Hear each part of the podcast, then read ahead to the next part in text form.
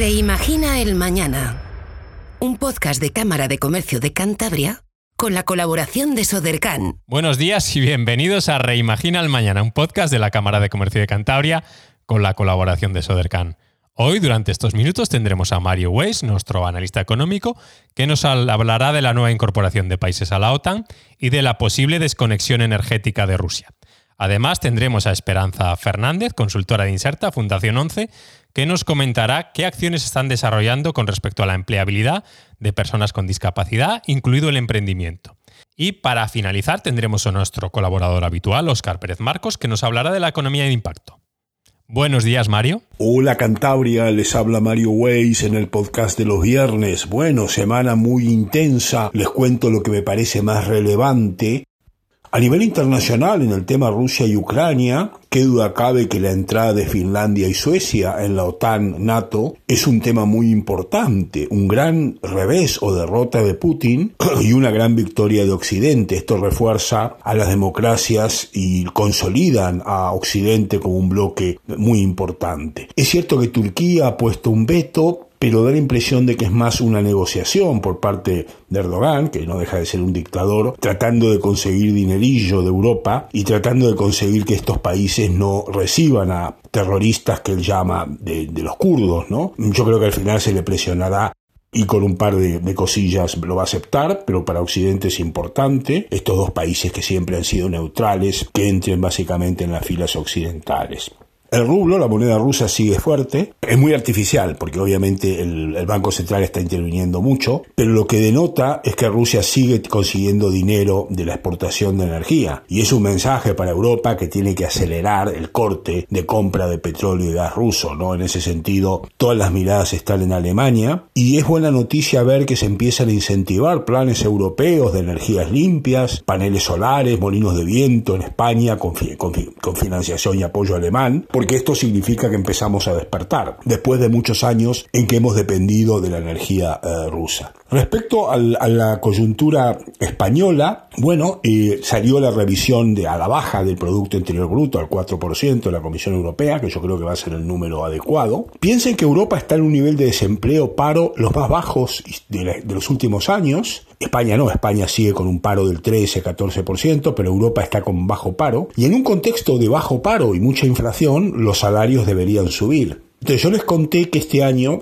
sobre todo este semestre, será bueno la moderación salarial. Si la inflación en España es del 5, que los salarios suban un 2,5. Pero en este contexto parecería una buena idea, a partir del segundo semestre y sobre todo el año que viene, recuperar salarios. O sea, a corto plazo es peligroso porque podría fomentar más inflación, pero si la inflación baja como todos esperamos al 3%, 3 y algo en diciembre o en enero, el año que viene se podrían recuperar los, los salarios perdidos. ¿no? Y desde ese punto de vista, yo creo que eso puede ser una buena, una buena noticia. Respecto a las reformas que tiene que hacer España, claro, el Banco Central Europeo piensa subir los tipos de interés tres veces de aquí a diciembre. Yo creo que agosto, octubre, noviembre, 0,25 y eso sería un aterrizaje suave. Fíjense que los mercados esta semana están comprando un poco el argumento de Powell, el presidente de la Reserva Federal, de que va a intentar de que la subida de tipos de interés no provoque recesión. Va a ser complicado, ¿no? Porque al subir los tipos eso genera evidentemente menos crecimiento, incluso baja el consumo, baja la inversión, se carece el préstamo, pero estamos muy atentos a cómo diseñan la política monetaria. Igual para España es un problema el tema de que Europa deje de financiar ilimitadamente con liquidez, con tipos de interés cero y comprando deuda, porque significa que ahora nuestra prima de riesgo depende de los mercados y los mercados miran con desconfianza a España por el alto paro, el alto déficit, la gran deuda, es una economía bastante más débil que el resto.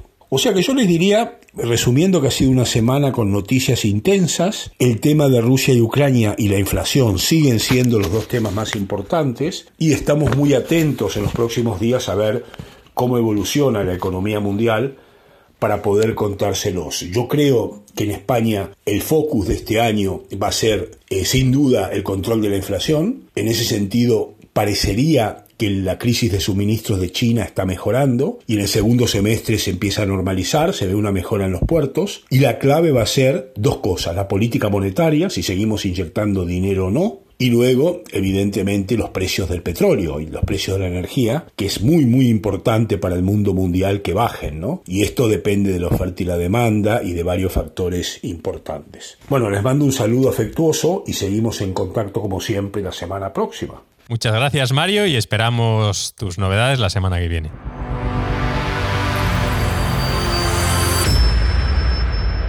Como comentábamos al inicio de nuestro podcast, hoy tenemos a Esperanza Fernández, consultora de Inserta, Fundación 11, que nos va a hablar sobre los proyectos que tienen de empleabilidad, tanto por cuenta ajena como por cuenta propia. Buenos días. Buenos días, ¿qué tal? Muy bien. Cuéntanos un poquito qué acciones estáis desarrollando desde Inserta para la empleabilidad de personas con discapacidad. Pues mira, te cuento, eh, desde en Inserta Fundación 11, como nuestro objetivo es eh, conseguir la plena inclusión social, pues consideramos que el, empleo es clave para conseguir esta inclusión social. ¿no? Entonces, ofrecemos una serie de servicios eh, tanto a empresas como a personas con discapacidad para conseguir este objetivo. Entonces, por ejemplo, con las empresas colaboramos además con todo tipo de empresas de cualquier sector, de cualquier tamaño, a las que les ofrecemos nuestros servicios como expertos en, consultoría de recursos humanos, pero con el, con el matiz, con el añadido de, ser expertos en, discapacidad. ¿Realizáis funciones de agencia de colocación, por tanto? Sí, también estamos eh, reconocidos como agencia de colocación, efectivamente. Entonces, les ofrecemos a las empresas desde jornadas de sensibilización, que es un tema que les interesa mucho, ¿no? Para derribar muchos mitos, muchos prejuicios en torno a la discapacidad cuando van a hacer alguna incorporación de personal con discapacidad a sus plantillas. Les ofrecemos también realizar análisis de puestos de trabajo eh, y, por supuesto, pues los procesos de selección, ¿no? las ofertas que, que necesitan, que vamos gestionando, vamos cubriendo, vamos enviándoles candidatos adecuados a lo que nos requieran. Las empresas tienen una oportunidad para la contratación, pero también la ley les obliga ¿no? a cumplir unos, unos ratios de contratación y entiendo que se ah. utilizan como, como agencia para cumplir o no están, dices que realicéis jornadas de sensibilización. Sigue siendo necesaria ¿no? la sensibilización porque las empresas no tienen claros realmente los ratios que tienen que cumplir. Eh, las empresas de más de 50 trabajadores son las que tienen obligación legal de incorporar personas con discapacidad o si no de eh, aplicar unas medidas alternativas que también están eh, nombradas en la ley. ¿no? Pero la incorporación de personas con discapacidad siempre es nuestro objetivo, ¿no? el que puedan incorporar sus plantillas directamente, ¿no? el que puedan hacer contratación directa es siempre nuestro primer objetivo para, para cumplir. Y ahí efectivamente les ayudamos con estas jornadas de sensibilización porque aunque hay las cosas han cambiado mucho en estos años y es verdad que hay una mayor eh, sensibilidad para todos estos temas de la diversidad y la inclusión de distintos colectivos, entre ellos las personas con discapacidad. Sí que es cierto que todavía quedan algunas, algunos mitos, algunas barreras que derribar en, estas jornadas, pero siempre se muestran abiertos a que se lo podamos eh, trasladar y bueno, sí que detectamos que hay un interés creciente. De hecho, esto es primicia. Eh, tenemos ahora mismo, aparte de las sesiones presenciales, vamos a empezar a ofertar a las empresas eh, formación online para este tema, para la sensibilización. Se llama Diversity Academy. Y bueno, pues cuando tenga un poco más de información os aviso, pero estamos a puntito de lanzar esto eh, de cara al tejido empresarial. Divulgamos a través del, podcast cuando queréis. Entiendo que estáis trabajando con un, colectivo amplio de personas, porque hay muchas personas, Cantabria y en mm. España y en el mundo en general, con discapacidad. Efectivamente. ¿Qué, ratio de, qué porcentaje de, éxito ¿no? en esa contratación? Porque entiendo que hay, hay una gran dificultad, por eso el, gobierno regional en sus diferentes programas de apoyo al empleo, como el de contratación o autoempleo, que hablaremos de emprendimiento también dentro de un momento, apoya especialmente esas contrataciones, esos autoempleos ¿no? con cuantías mayores para sensibilizar, pero bueno, para que, las empresas vean que también tienen, tienen una, una, pequeña ventaja, ¿no?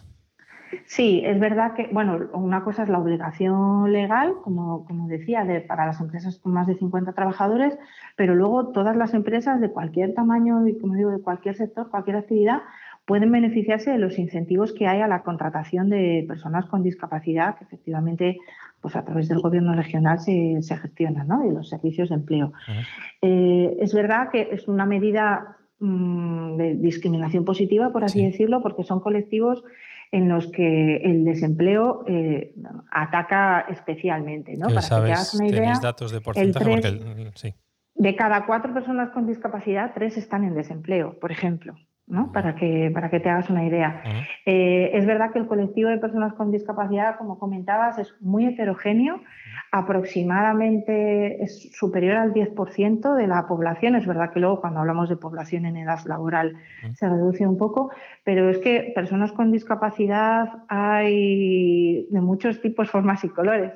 Entonces, pero también a su vez eh, sus talentos son igual de variados, ¿no? Los talentos de las personas con discapacidad también se ajustan a diversas formas, tipos y colores y, por eso podemos encontrarles un, hueco en, el, en este caso en el mercado laboral, ¿no? Porque, porque sí que somos unos totales convencidos de que no hay inclusión eh, si no hay empleo, por lo menos para un porcentaje muy amplio de personas. ¿no? Todos necesitamos eh, pues pagar facturas, mantener a nuestras familias o querer formar una familia, ser independientes, no tener que, depender ni de otras ayudas, ni de nuestros padres, ni mm. nada. ¿no? Em. Entonces, esto es un apoyo muy importante. Estamos hablando hasta ahora de trabajo por cuenta ajena, ¿no? Esa búsqueda, esa formación. Y esa, eh, intentar hacer esa, función de agencia de colocación, que esperemos que sea súper productiva y que lleguemos a un 100% ¿no? de, de, colocación, pero también hay una salida laboral muy importante, que es el emprendimiento. Y, la, y tenéis, creo recordar, unos dinamizadores ¿no? de emprendimiento que ayudan a esas personas a la toma de, la decisión, que es muy complicada a veces, y en, y en vuestro colectivo puede ser aún, aún un, poquito más, ¿verdad? Efectivamente, nuestros servicios de apoyo a los emprendedores eh, por una parte, les ofrecemos un asesoramiento y una formación también especializada eh, y les ponemos a su disposición tanto, bueno, tenemos también un, portal, una plataforma, se llama Portalento Emprende y una red de profesionales que efectivamente nos llamamos dinamizadores de emprendimiento, que desde nuestras oficinas eh, pues apoyamos a los emprendedores con discapacidad desde el diseño, desde la idea de negocio hasta la puesta en marcha. También contamos con el apoyo para algunos temas específicos de proveedores externos. En nuestro caso, en esta temporada son de KPMG para algunas cuestiones, pero la labor fundamental de los dinamizadores es apoyar en ese camino que bien sabes que es un camino a veces tortuoso, pero también muy gratificante, ¿no? Yo creo. Y bueno, pues es necesario apoyarles a muchos niveles, ¿no? A veces es un apoyo emocional, otras veces es un apoyo más desde un asesoramiento más técnico, más legal. El tema de la formación lo consideramos fundamental, en, no sé, damos formación sobre marketing digital, sobre la legislación, etcétera. Y por supuesto también la parte de las ayudas económicas, ¿no? Aparte de las ayudas que pueden tener a su disposición emprendedores en general, sí que los emprendedores con discapacidad eh, cuentan con algunos apoyos más específicos, ¿no? Por ejemplo, Fundación tiene, tiene 8.300 euros y luego la Fundación tiene un apoyo económico adicional, ¿verdad? Efectivamente, tenemos unas convocatorias eh, vinculadas a los programas operativos del Fondo Social Europeo, ¿no? que nos permiten eh, fomentar esa creación de empleo, ¿no? ese emprendimiento.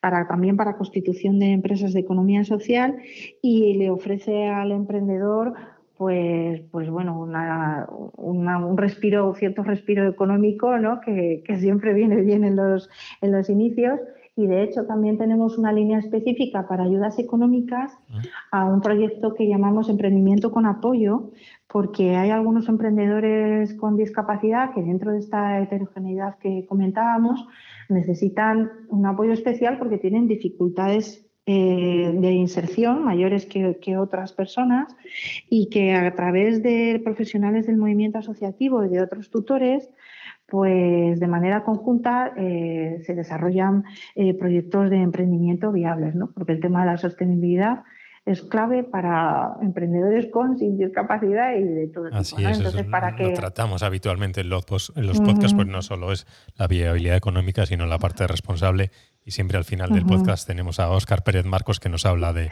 esa, importancia que le conocéis. Sí, sí, sí. Y, bueno, pues el, tema del emprendimiento yo creo que hace de un tiempo a esta parte está tomando un auge y, queremos que las personas con discapacidad no se queden atrás tampoco en, este tema del empleo por cuenta propia ¿no? y, de todos estos proyectos de, economía social. Ah, tenéis también programas para mujeres víctimas de violencia de género y jóvenes con dificultades especiales de, inserción laboral. Bueno, aquí los jóvenes, eh, la verdad es que eh, mm, el programa de jóvenes está financiado por el programa operativo de empleo juvenil que también vosotros conocéis. Eh, y en nuestro caso, con que sea pues, efectivamente menor de 30 años, en nuestro caso con discapacidad reconocida y, bueno, esté inscrito en garantía juvenil, podría entrar en este, en este programa específico. Es verdad que los jóvenes, y en concreto los jóvenes con discapacidad, pues tienen una serie de características, unas particularidades que entendemos que debemos eh, tratar con profesionales más especializados, ¿no? con un formato más de coaching igual, ¿no? con, otro tipo de herramientas, pues porque su lenguaje y su pensamiento es, otro y tenemos que ajustarnos a ellos también, ¿no? En la personalización de proyectos, que es fundamental. Muchas veces intentamos dar esa parte técnica, jurídica, etcétera, y la personalización de proyectos es fundamental para que, para que ellos se sientan no, no animados a emprender o a montar algo, sino acompañados, ¿no? Sí, y en general para el, para el empleo por cuenta ajena, por supuesto, ¿no? O sea, que también incidimos mucho en que las empresas tienen mucho interés en contratar talento joven eh, y les insistimos en que sea talento joven con discapacidad, que es mucho y es verdad que, que bueno, pues requiere pues, un acompañamiento un poco distinto al que tienen otras personas con discapacidad, ¿no? Y el tema de las mujeres con discapacidad víctimas de violencia de género, es un programa eh, que llamamos Mujeres en Modo On, eh, que nació en un principio para apoyar en general a las mujeres con discapacidad, pero que luego hemos ido especializando porque hemos detectado que el colectivo de mujeres con discapacidad víctimas de violencia de género, desgraciadamente, era un colectivo que está, es bastante invisible, más invisible que las mujeres con discapacidad, que ya es difícil, pero eh, que necesita, por supuestísimo, de un apoyo, ya que es muy importante, profesionales especializados, especializadas en este caso, en, acompañar en estos procesos que son a nivel psicológico eh, y a nivel laboral, familiar, bueno, a muchos niveles muy, muy distintos a los de otras eh, personas ¿no? con discapacidad, ¿no? por, la, por las dificultades en las que se han venido eh, metiendo, ¿no? Y bueno, pues sí que es, una, es un programa que además pues que nos hace especial ilusión, ¿no? Porque creemos que en ese no dejar nadie atrás, pues estos colectivos que lo tienen especialmente más difícil, pues son en los que más tenemos que incidir, ¿no? Pues muchas gracias, Esperanza, por, por estos minutos y que conozcamos ¿no? la población en general, las acciones que se están desarrollando desde Inserta. Y siempre desde nuestra institución abiertos a, la colaboración, ¿no? Porque compartimos muchos proyectos de, empleo, empleabilidad, emprendimiento y, entendemos que las dos puertas, a tanto la vuestra como la nuestra, está abierta para, para seguir colaborando y poder apoyar a, las personas a poder emprender y a, contar, a encontrar ese, ese empleo. Sabemos que podemos contar con vosotros, hemos colaborado ya años atrás, materia de responsabilidad social, con todo el tema de los ODS. precioso, además. Eh, y bueno, pues eh, ahí, ahí seguimos apostando por ello porque hasta el 2030 nos queda mucho por cumplir también. Así que ahí seguimos apostando por ello. Recordarle a la gente que en Cantabria, en Santander, tenemos nuestras oficinas en el edificio de la ONCE en la calle Burgos, pero entrando por la parte de atrás, por el por Fernández de Isla que pertenecemos, por supuesto, al Grupo Social 11 y que toda la familia del grupo está abierta a, toda la ciudadanía. Y para contaros más acciones, pues ya hablaremos otro día que nos han quedado ahí cosas en el tintero, pero las guardamos para mantener el Perfecto, para otro podcast y esas novedades que, que vais a tener en, en, las próximas semanas. Eh, eh, aprovechamos, ya te cogemos la, la, palabra para otro siguiente podcast. Muchas gracias, Esperanza. Muchísimas un abrazo. gracias a vosotros. Un abrazo muy fuerte a todos.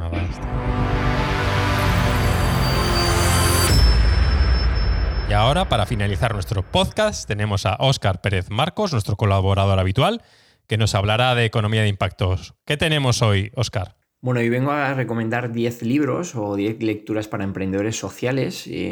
realmente no son las únicas ni las mejores, pero son autores que pueden ser eh, buenos compañeros de viaje, nos pueden ayudar a despertar conciencia y a ver el mundo con otros ojos. En primer lugar, eh, destacar a Henry David Thoreau, eh, uno de los padres de la ecología, y con su eh, libro Walden o también incluso el, Gran Invierno, donde de alguna manera pues, se va narrando sus vivencias en, la laguna de, Boston, de Massachusetts. Let My People Go Surfing de Yvonne Chouinard, el fundador de la empresa Patagonia, un referente en sostenibilidad. También eh, Félix, un hombre en la tierra, eh, donde su hija Odil eh, rescata pasajes y, y digamos citas eh, memorables del primer youtuber de la historia de España y bueno, uno de los padres del conservacionismo y de los principales promotores de una generación de ecologistas y protectores de la naturaleza.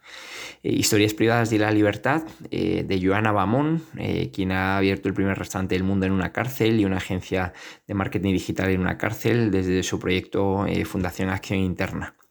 Reinventar las organizaciones es, una lectura obligatoria de Federic Laloux, que propone bueno, pues otra forma de, construir este tipo de organizaciones más horizontales, más orientadas a un propósito evolutivo y bueno, no, voy a adelantar nada más. Eh, por otro lado está la activista Naomi Klein y, su libro Decir no no basta, aunque tiene otras lecturas eh, también eh, muy recomendables como No Logo.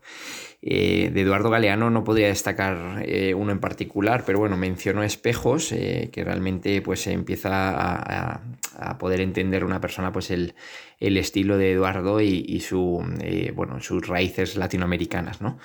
un par de autobiografías, El largo camino hacia la libertad de Nelson Mandela y Mis experiencias con la verdad de Mahatma Gandhi.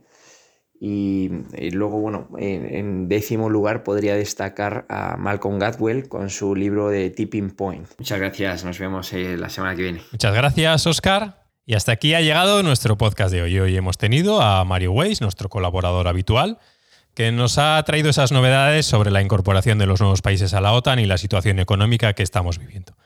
Hemos contado con Esperanza Fernández, que nos habló de esas acciones súper importantes para la empleabilidad de personas con discapacidad, para cubrir esas necesidades que tienen a la hora de la búsqueda de empleo. Y Óscar Pérez Marcos, que nos dio esas novedades sobre economía de impacto. Muchas gracias a todos por escucharnos, muchas gracias a Sodercan, quien lo hace posible cada semana. Un saludo y hasta la semana que viene. Reimagina el Mañana. Un podcast de Cámara de Comercio de Cantabria con la colaboración de Sodercan.